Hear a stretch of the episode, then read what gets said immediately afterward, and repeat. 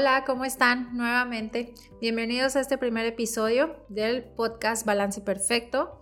Mi nombre es Cintia López, soy nutrióloga, me encuentro certificada en enfermedades neurológicas y además amo la investigación. Es parte de, de mi trabajo que hago hoy en día. Eh, pero déjenme platicarles antes de entrar un poquito en este primer episodio de por qué decidí crear este podcast. La realidad es que yo quería hablarles lo que estamos viviendo hoy en día en nuestra salud y cómo cada vez es más complicado poder cuidarla. Además, quería poder compartirles toda esta información científica que hay y que no se logra transmitir de manera adecuada. Y que se sorprendan tanto como yo lo hago diario al darse cuenta cómo todo lo que nosotros hacemos diariamente puede afectar directamente a nuestro cuerpo. Todo es una reacción en cadena. Así que bienvenidos, espero disfruten este primer episodio, espero aprendan cosas nuevas y no se olviden, al final todo es para cuidar nuestra salud. Si estás aquí es porque decidiste tomar el control de tu salud, porque quieres crear nuevos hábitos con conciencia que te ayuden a mejorar tu calidad de vida. En este lugar es donde vas a aprender un poquito de todo, es un espacio en donde te voy a llenar de información de diversos temas, tanto de nutrición, de estilo de vida, del famoso síndrome de burnout, eh, cómo nutrir al cerebro y todos los otros sistemas de nuestro cuerpo. Y lo mejor es que te voy a enseñar y te voy a mostrar cómo todo tiene una relación, cómo el estrés afecta eh, lo que es mi desarrollo cerebral y cómo la nutrición está ligada a todo. Lo más importante de todo es que va a ser información basada en ciencia. Todo lo que se platique aquí tendrá un sustento y unas bases científicas. Aquí no nos vamos a estar diciendo recomendaciones que me dijo la vecina, que me dijo la mamá, que me dijo la familia. No, todo va a ser una recomendación que yo les voy a dar a través de artículos científicos en donde ya se haya probado todo. Así que espero que lo disfruten y bueno, pues comencemos con el tema del día de hoy. En este episodio vamos a hablar de cómo lograr un equilibrio entre tu salud y la vida cotidiana. Cómo mantener una buena alimentación a pesar de tener rutinas laborales tan pesadas. Y en especial cómo evitar esos atracones alimentarios después de un día de mucho estrés o mucho cansancio en tu trabajo. Es momento de despertar tu conciencia y comenzar a elegir de manera inteligente. Primeramente quiero especificar lo que para mí es lo que para mí significa la palabra perfecto. Perfecto no significa que todo tiene que salir exactamente de la misma manera diario. No, y eso es, algo que vengo a, a cambiarles un poquito su paradigma. Cada uno de ustedes es un ser diferente y cada uno de ustedes y de nosotros tenemos vidas diferentes y tenemos hábitos diferentes. Entonces es bien importante que el balance perfecto va a ser individualizado y se va a adaptar a las necesidades que cada uno de ustedes presenta. Por eso es bien difícil poder seguir todos esos retos que a veces nos, muestran en redes sociales y que todos debemos de hacer exactamente lo mismo para bajar esos 10 kilitos o, ese reto de meditación en donde todos los días a las 7 de la mañana me tengo que estar meditando. La verdad, si nosotros lo, lo intentamos, digo, no digo que sea imposible, pero sí es algo difícil de poder mantener a largo plazo. Entonces, algo bien importante desde el momento en que ustedes quieren llevar un equilibrio en su vida y un balance en su vida es que debe de ser factible que me puedan mantener a largo plazo. Es decir, se adapta a mi manera de ser, a mi personalidad y en específico a mi rutina. Tal vez lo que te haga bien a ti no le va a hacer bien a tu amigo, a tu mamá, etcétera, o lo que le haga bien a ellos no te va a hacer bien a ti. Por eso lo vuelvo a repetir, debe de ser individualizado. ¿Va? Ahora, quiero primero definirles un poquito acerca de la palabra balance. Si nosotros vemos la palabra balance desde un punto de vista humano o de la vida como tal, significa lograr un equilibrio, un, ese equilibrio que te dé paz. Y ese equilibrio regularmente debe de ser entre tu trabajo y tu vida personal. Cuando me refiero a vida personal, pues me refiero a familia, amigos, pareja, pasatiempos, etcétera, ¿no? Ahora, es por esta razón que ahorita en un momento yo te especificaba de que el balance perfecto siempre va a ser diferente para cada uno de ustedes. ¿Por qué? Porque desde el momento familiar tenemos diferentes costumbres, una diferente cultura. Si me están escuchando inclusive de otros estados de aquí de México o de otros países, ustedes me pueden eh, decir, me pueden dar la razón en este sentido. ¿no? No todos tenemos las mismas costumbres. Así que es bien importante que recuerden esto y vamos a agarrar toda esta información que les voy a presentar para poder adaptarlo a donde ustedes están viviendo ahorita. Ahora, ¿sabías que las enfermedades mentales, como es la depresión, la ansiedad y todo tipo de trastorno psicológico, así como las enfermedades neurológicas, son de las principales causas de discapacidad a nivel mundial y lo mejor de todo es que sí podemos hacer algo para prevenirlas?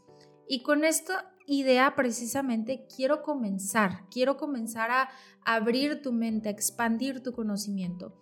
Pero antes de hacerlo, te quiero mostrar unas cifras un poquito alarmantes que salieron este, eh, son recientes en este año 2022.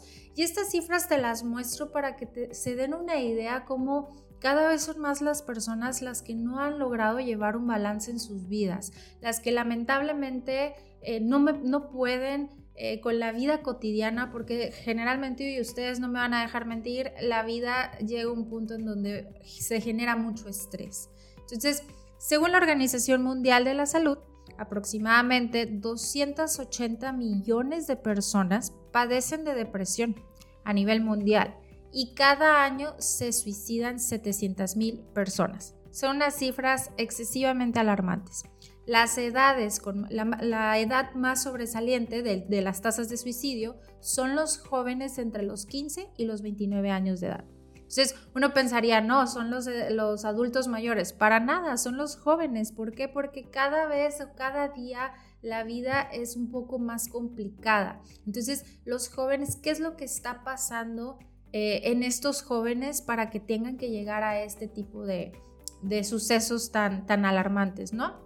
En México se estima que una de cada cinco personas va a sufrir depresión antes de los 75 años y los jóvenes van a ser los más afectados. Por otra parte, vamos a irnos a la parte del estrés. Tenemos esta, esta grave afectación que está afectando severamente nuestra salud mental. Eh, muchos de ustedes, no sé si ya lo conocían, acaba de salir inclusive aquí en México una norma oficial mexicana que es la 035 que habla acerca del estrés en el área de trabajo, ¿no? Donde ya empieza a concientizar a las organizaciones de que deben de cuidar eh, la manera en cómo se desempeñan sus trabajadores. ¿Y por qué surge esta norma? ¿Por qué fue que la empiezan a, sacar y empiezan a hacer estas reglamentaciones tan bruscas de, de la noche a la mañana? Bueno, pues según la Organización Mundial de la Salud, México ocupa el primer lugar de clasificación de los países con mayores cifras de estrés laboral. Mencionan que alrededor del 75% de los mexicanos padecen de estrés, seguido por China con un 73% y en tercer lugar Estados Unidos con 59%.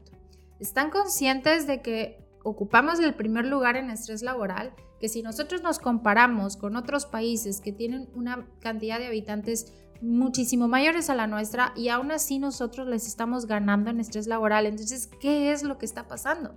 Y si yo le, me pudiese adentrar en el tema y decir es que las organizaciones o las empresas aquí mexicanas eh, tienen la tendencia a la sobreexplotación del trabajador, etcétera, pero hay muchas cosas, es mucha cosa, desde la cultura propia del mexicano, así como de las empresas que se tiene que crear un cambio. Pero es un cambio que poco a poco lo vamos a ir logrando. Ahora, ¿por qué saco a relucir estos temas? Ustedes probablemente se estén preguntando, ¿y esto qué tiene que ver con la nutrición? ¿O qué tiene que ver ahí mi alimentación, ¿no? Con la salud mental o con, o con temas neurológicos, ¿no? Bueno, pues yo vengo a cambiarles la idea y es por eso que, eh, que estoy aquí con este podcast. Quiero platicarte que tiene que ver muchísimo la manera en cómo tú te alimentas y el tipo de nutrientes que tú le estás dando a tu cuerpo. Ya son muchísimas las investigaciones que ya han demostrado que efectivamente hay una influencia entre lo que tienen los nutrientes, o sea, los nutrientes que obtenemos de nuestra alimentación, sobre el desarrollo neurológico. ¿Qué quiere decir esto? Por ejemplo, eh, han hecho investigaciones en donde eh, sobresale una dieta que tiene una buena cantidad de vitamina D, de complejo B, de omegas, eh, de hierro, de probióticos, etc. Todos estos, estos nutrientes los obtienen a través de los alimentos y, y van viendo cómo el cerebro se desarrolla de manera saludable, tanto en etapas tempranas de los de niños, así como en los adultos. ¿Qué quiere decir esto? Mejora el funcionamiento del cerebro.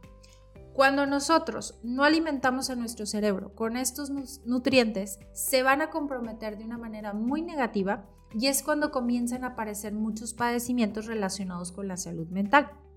Les voy a poner aquí un ejemplo de, este tipo de nutrientes y su relación, ¿no?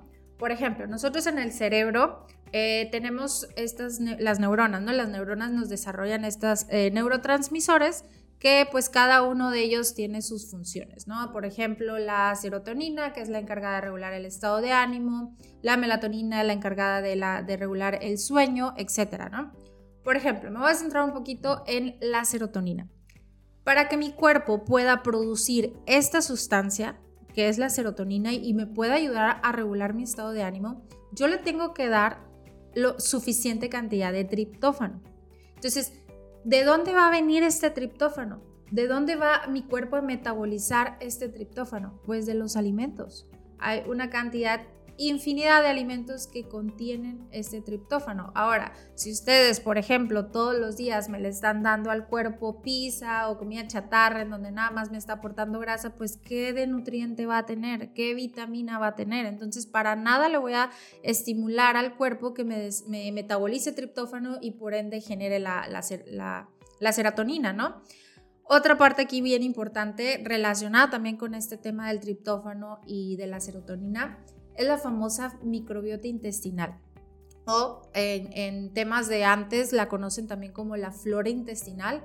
Ahorita ya le están empezando a hablar como la microbiota o el microbioma. Cuando ustedes escuchen estas palabras, se refieren a la flora intestinal. ¿Qué es la flora intestinal? Bueno, básicamente son todas esas bacterias que están habitando nuestro intestino. Entonces, esas bacterias pues pueden ser buenas, pueden ser malas, ¿no? Obviamente cuando tenemos una mayor proliferación de bacterias malas, pues ¿qué es lo que pasa? Pues voy a tener una deficiencia en mi microbiota intestinal. Ahora, ¿por qué saco a relucir la microbiota intestinal de repente? Bueno, pues porque ya se demostró que la microbiota intestinal tiene una comunicación directa con el cerebro. Se comunica a través del nervio vago y genera estímulos al sistema nervioso central. Entonces, ¿qué es lo que pasa si yo no le estoy dando alimentos que contengan probióticos, porque los probióticos son los que me ayudan a que mi microbiota intestinal se encuentre de manera sana.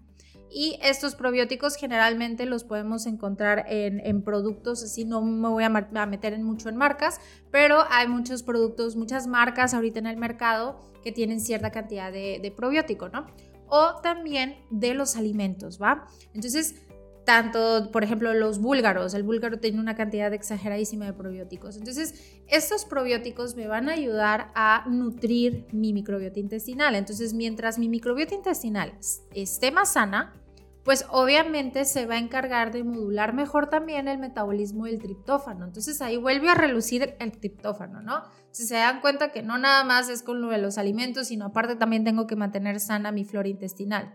Ahora, ¿qué pasa eh, ¿O cómo me puedo dar cuenta yo de que tengo una deficiencia en la flora intestinal? Bueno, pues porque generalmente tienes problemas gastrointestinales, de colitis, gastritis, estreñimiento, etcétera, ¿no? Entonces ahí es una, una de las maneras como más simples o más sencillas de darte cuenta que algo está pasando en tu salud digestiva y que efectivamente tienes que hacer un cambio. Y no nada más es un cambio de ir a tratarte y que te dé una pastilla que se te quite esa inflamación o se te quite esa acidez que estás presentando. No, para nada porque ahí lo único que estás haciendo es adormecer el dolor.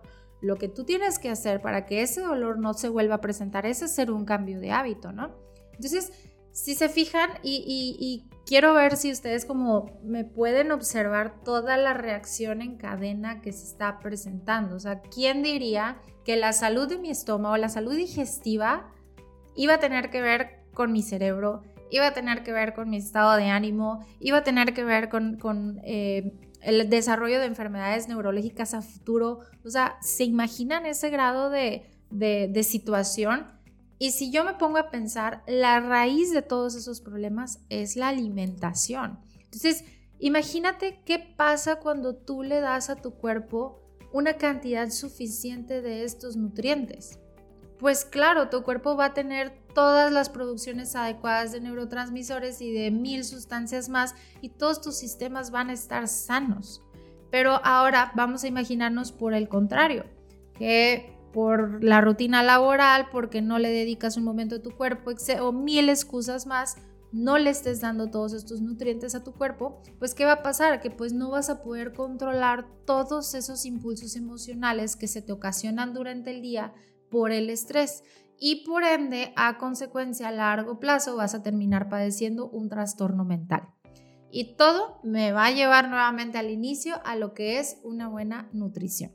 Entonces, si se fijan, y si yo me pongo a analizar un poquito acerca de las cifras de, estrés laboral, de salud mental, de cada vez cómo los suicidios están aumentando, del famoso síndrome de burnout, que ya cada vez eh, muchos lo empiezan a, conocer. Para quienes no lo conozcan, hago un mini paréntesis, el síndrome de burnout es un estrés a largo plazo.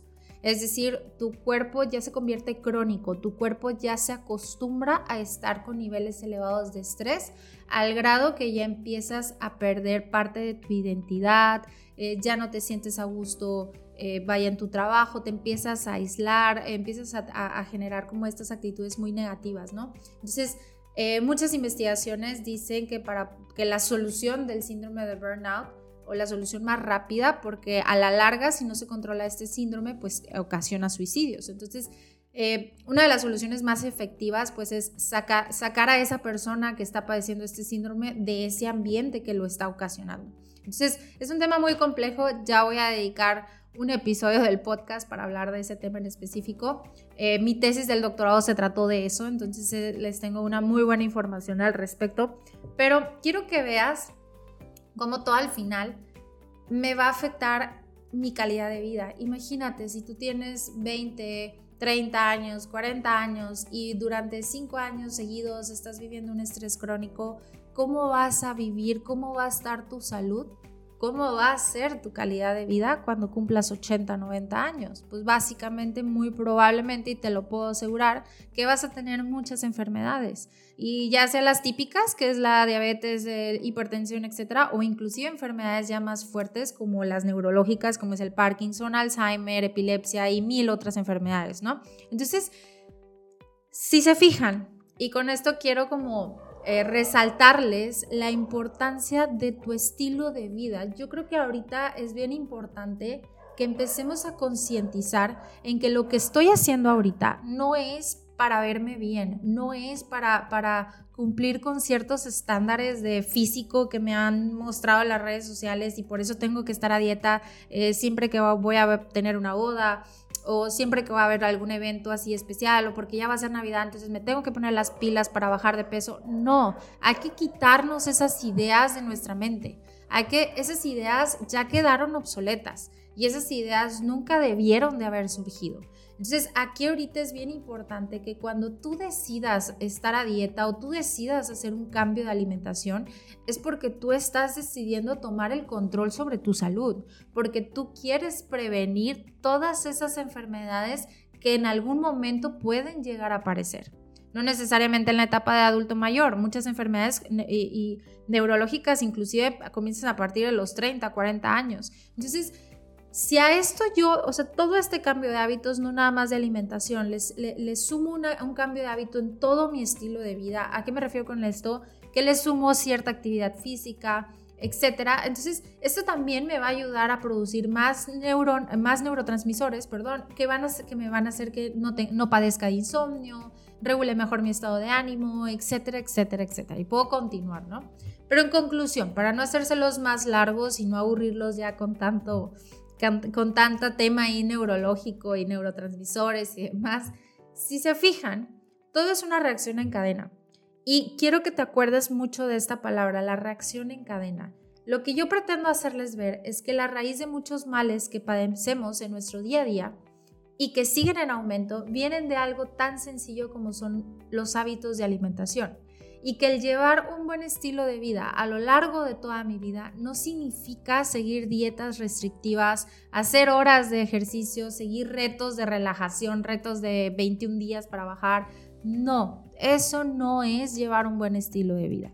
El llevar un buen estilo de vida es lograr que por lo menos un 80% de tu alimentación diaria contenga todos los grupos de alimentos, que por lo menos 3, 4 veces por semana ejercites tu cuerpo para fortalecer esos músculos y tus diversos sistemas, pero en especial que dediques aunque sea una hora de tu día a cuidar de ti, a cuidar de tu salud, porque muchas enfermedades cada vez van más en aumento, nos tenemos que poner al tanto de esto, tenemos que empezar a priorizarnos y con este podcast yo pretendo darte esos tips y pretendo hablarte de estos nuevos temas que están surgiendo para que poco a poco puedas crear tu propio balance perfecto y encuentres el equilibrio a tu vida.